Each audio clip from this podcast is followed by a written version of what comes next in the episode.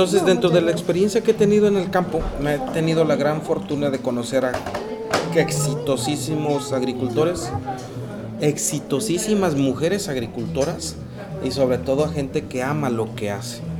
¿Sí? Entonces, la historia en este caso o en este sentido sería cómo podemos generar palabras que trasciendan y que inspiren a que los demás vean el radar que nosotros tenemos de ayudar al mundo, de ayudar a la naturaleza de esta forma. Por decir, me gustaría que te presentaras y nos dijeras quién eres, a qué te dedicas, qué haces, cómo te podemos encontrar. Bueno, mi nombre es Marcelo Emiliano Rodríguez, tengo 13 años y actualmente me encuentro realizando un proyecto que se llama Polinizando la Vida. Este proyecto eh, se lleva a cabo, o bueno, su objetivo es beneficiar a los polinizadores llevando a cabo jardines para polinizadores con plantas de la región para aumentar las poblaciones de insectos y de animales polinizadores. Y pues eso es lo que estoy llevando a cabo y me gusta mucho la entomología. Perfecto, ya somos dos, que nos gusta ese, ese tema de la entomología y de las plantas. ¿Cuáles son las plantas de la región que actualmente tienes o que has visto que sean los más factibles para ayudarte a, aquí en la zona. Sobre todo hablemos de que estamos en Monterrey, donde no tenemos un clima muy benigno y que aparte tenemos que convivir también con la contaminación, con la invasión urbana y con la irresponsabilidad de muchas gentes que pueden ver una planta y matarla como si fuera cualquier cosa. Siendo estos factores los principales que yo ahorita analizo o veo, ¿qué plantas son las que tú has propuesto o visto que se adaptan mejor? Ok. Eh, las plantas que yo utilizo para realizar los jardines eh, son las que utilizo eh, albácar, lantana, cinco negritos, asclepia, romero, hierbabuena, menta, camaroncillo y pues esas son las plantas que estoy utilizando. ¿De esas has notado alguna que sea biopesticida o que tenga efectos sobre los insectos maléficos o que hayas investigado de ellas? No, hasta ahorita no, pero la que ha tenido un muy buen efecto es la albahaca. Porque hemos observado muchos, muchas especies de abejas o tipos de abejas que no se han registrado en los lugares donde yo vivo. Entonces. Esa era otra pregunta que te iba a comentar. Por decir, si hablamos de abejas o si hablamos de polinizadores, inmediatamente se nos viene a la mente las abejas y más con esta campaña que dicen en pro de las abejas y de las polinizadoras. Pero realmente, ¿cuáles son los que has encontrado que sean más eficientes para polinizar y al mismo tiempo que sean diferentes a lo que nos venden en, en, las redes sociales o en la tele, ¿no? Pues sí. los tipos de plantas que me han tenido más efectos eh, positivos, pues como ya lo mencioné, es la albácar, la lantana, la asclepia y el romero. Esas son las plantas que... ¿Y de las especies de las de polinizadores que has visto ahí, cuáles han sido? Los más recurrentes, punto. Eh, los escarabajos, las abejas y las mariposas. ¿Escarabajos? ¿De cuáles escarabajos? Eh, crisomélide, coccinélide, mariquitas, por así decirlo. Eh, pues sí, mariquitas, eh, abejas, abejas metálicas de colores verdes. Mariposas, hemos registrado mariposas monarcas. Y mariposas saltarinas de las pequeñas. ¿Y mariposas monarcas en qué planta lo has visto que se...? En la planta de la asclepia. En la asclepia. Sí. Interesante, muy, muy, muy muy, muy bueno esta situación que nos marcas de que no solamente son eh, las abejas como tales, ¿no? Es más, me imagino que ni se ven por acá en la ciudad, o sí se alcanzan a ver las abejas afis melífera o... En ciertas partes de, la ciudad se, se, alcanzan a ver estas abejas. De hecho, decidimos hacerlo, nuestros jardines, en lugares un poco aislados para aumentar las poblaciones de insectos nativos y para reducir las poblaciones de abeja europea. Entonces, por eso. Y a ver, en esa situación, ¿por qué quiere reducir la europea, que es la que más defienden, y, empezar con las especies nativas a... Para que la gente conozca sobre lo que hay en nuestro entorno y eh, crear una conciencia ambiental. por eso mismo lo, lo quiero hacer. Ok. ¿Qué paso sigue en, en, Polinizando Vida? Actualmente ya tienes identificadas las especies, tienes identificadas cuáles son las, las, plantas que más te dan eh, especies polinizadores. ¿Qué, ¿Qué, qué, sigue? Lo que sigue, bueno, eh, de acuerdo con el programa que estoy siguiendo, es eh, realizar talleres, ¿no? Para enseñarle a la gente cómo realizar jardines para polinizadores y darle pues sí, clases a la gente sobre los talleres, la importancia que tienen los insectos, para que ellos vayan aprendiendo y que le den cierta importancia a lo que nos rodea.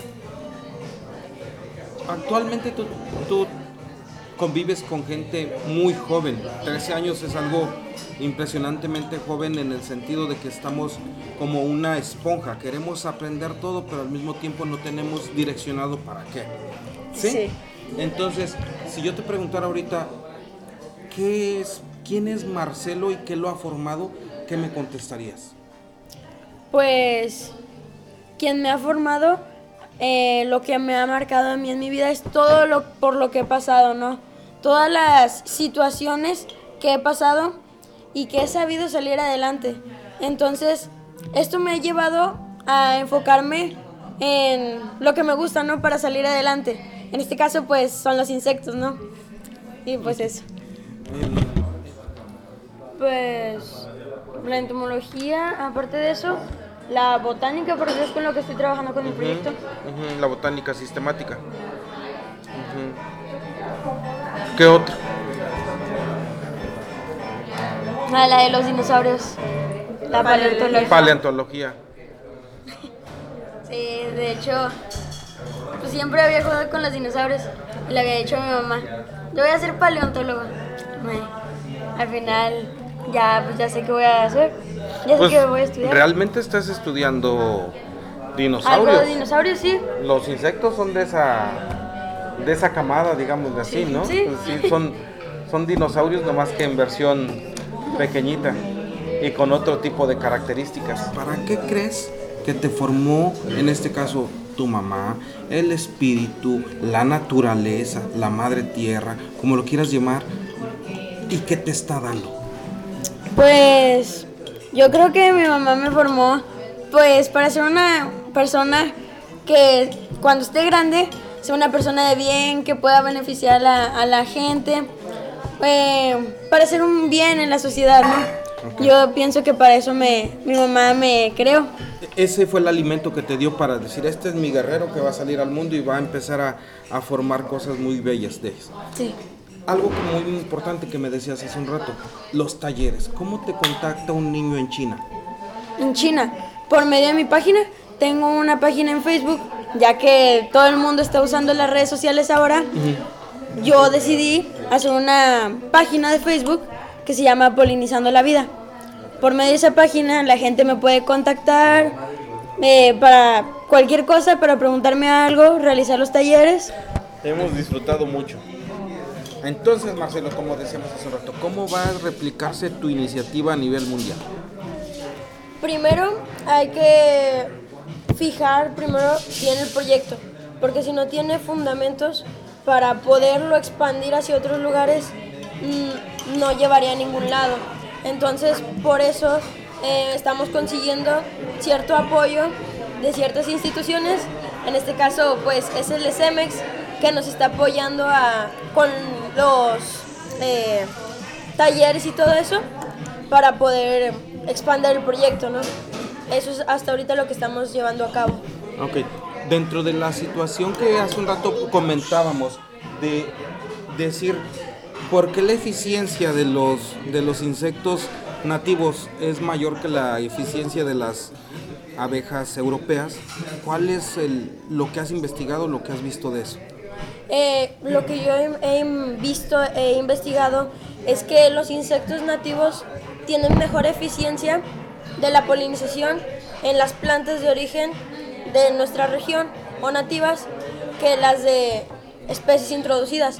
Por ejemplo, una abeja eh, introducida o de otra, de otra región no va a polinizar que, igual que una de la región, porque la de la región ya sabe todo lo que tiene la especie de planta que está polinizando, porque vive junto con ella en su entorno.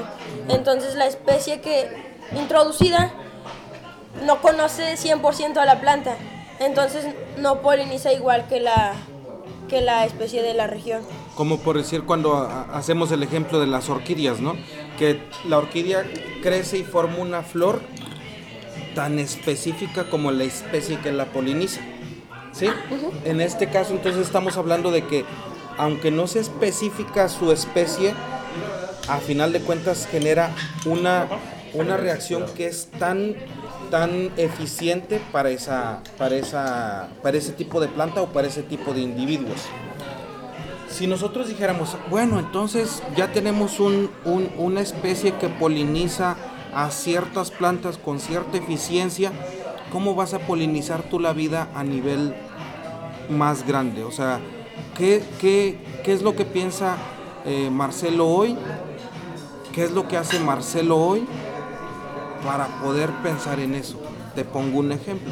Hay gente que dice que al, inicio del día, primero que nada le da gracias a Dios y agradece por lo que, por lo que hay en, esta vida. ¿Sí? En el día dice, no, pues gracias Dios mío por cada una de las cosas que acontecen que me ayudan a fortalecerme en espíritu en, o, en, o en cuerpo o en todo eso. ¿Cómo es Marcelo en un día a día? Pues siempre que me levanto doy gracias a todo por lo que he llevado a cabo, ¿no? Por lo que estoy haciendo, ¿no? Por, primero que nada, tienes que sentirte a gusto con lo que haces. Y yo, la verdad, pues me siento muy a gusto porque sé que estoy beneficiando a alguien, ¿no? O a una sociedad. Entonces, por eso yo me siento a gusto conmigo mismo.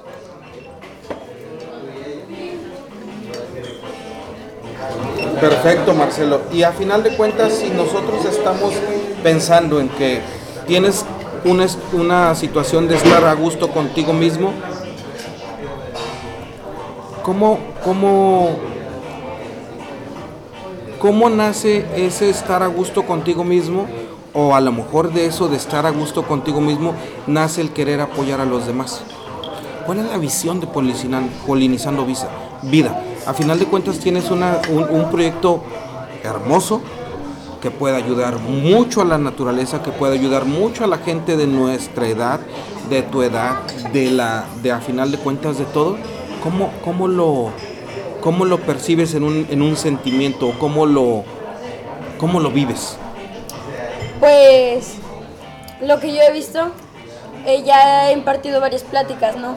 Entonces yo transmito todo lo que siento cuando estoy exponiendo. Entonces veo cómo las personas me ponen atención porque al final de todo o al final de cuando yo termino mi plática o mi exposición, las personas se, se, quedan sorprendidas porque eh, se quedan con la información que yo les doy.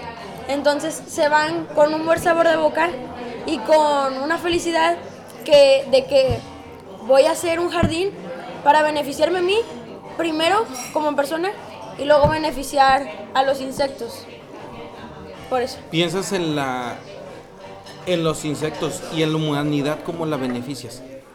Eh, bueno, el proyecto beneficia a la humanidad eh, ambientalmente porque nos ayuda a limpiar eh, la contaminación y todo eso. Nos ayuda emocionalmente porque nos une a, todos como personas y como sociedad que somos para pensar más en lo que en, en nuestro entorno, ¿no? Y ya después pues nos beneficia físicamente porque aparte nos brinda alimento, en este caso pues los huertos y pues la contaminación siempre nos causa enfermedades. Entonces va de la mano y si no hay contaminación, pues no nos enfermamos. Entonces también por eso. Entonces en determinado momento urge miles y millones de Marcelos. Eh, sí. ¿Sí? O sea, nos urge. ¿Por qué? Porque a final de cuentas estamos colapsando como sociedad, como, como mundo. Le estamos dando una esperanza de vida a este mundo muy reducida por las acciones que tenemos como, como humanos. ¿Cómo sería una forma de expandirte, pero de una forma acelerada? acelerada, me, yo digo mediante redes sociales, ¿no? Porque es el hit ahorita en, en lo que va de todo el tiempo, en las últimas décadas, ¿no? Entonces, eh, por ejemplo, tengo mi página, eh, llega a todo el mundo. Entonces, una persona ve mi página y le interesa y me pide un taller. Yo se lo puedo dar online pero siempre y cuando yo tenga los fundamentos. Porque si yo no lo tengo los fundamentos, no voy a poder darle a la persona lo que, lo que está buscando, ¿no? Por eso. Perfecto.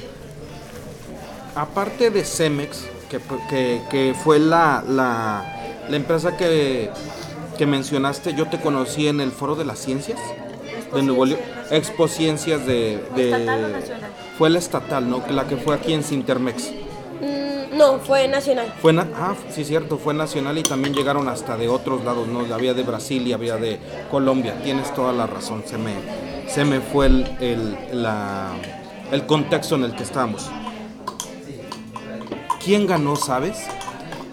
Mm, la verdad no, pero pienso que a nivel nacional. El, eh, el área que más ganó o el estado que más ganó fue Tamaulipas, creo. Órale. Sí, con acreditaciones internacionales. ¿Y qué ganaste tú?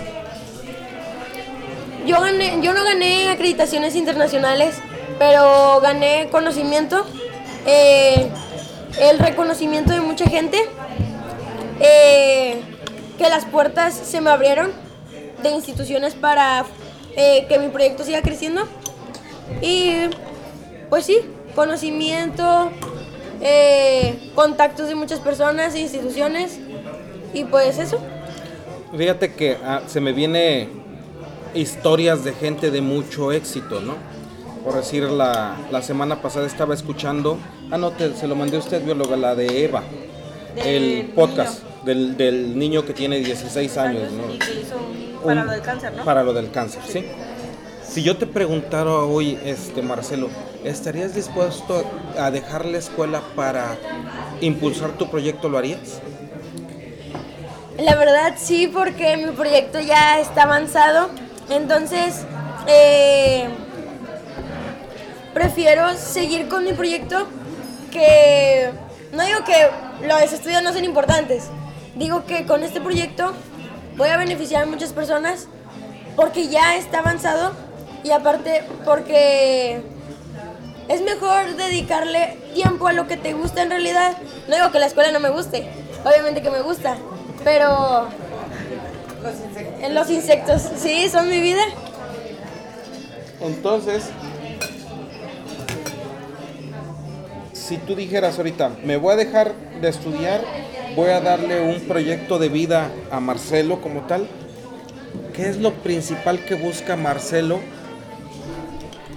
en este, en este tema de polinizar vida? ¿Cuál es, ¿Cuál es el principal sentimiento o la principal aspiración que te mueve a hacerlo?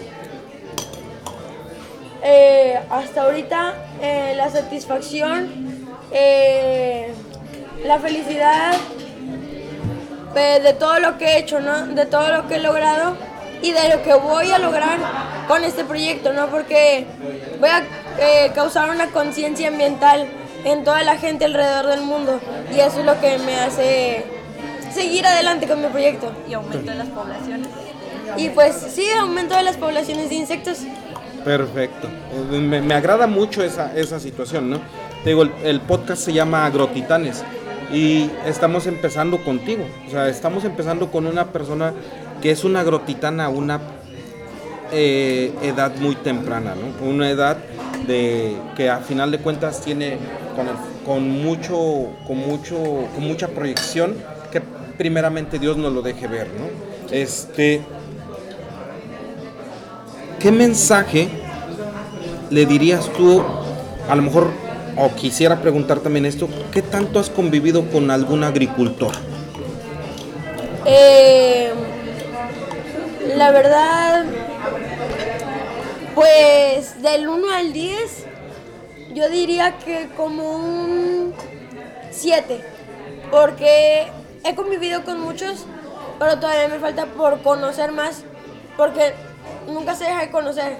Aparte, pues, me falta conocimiento para seguir expandiendo mi proyecto, porque no voy a decir, ay, yo soy un máximo conocedor de todo, porque al final todo nunca se deja de conocer. Claro, pero por decir,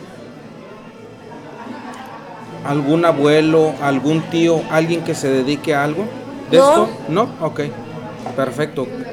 Fíjate, esa es la parte más, más interesante que se me hace a mí. O sea, como una persona de la ciudad o en un contexto totalmente alejado del campo, se dedica a, a- a estudiar insectos que pertenecen a la polinización y que son una rama básica de la producción.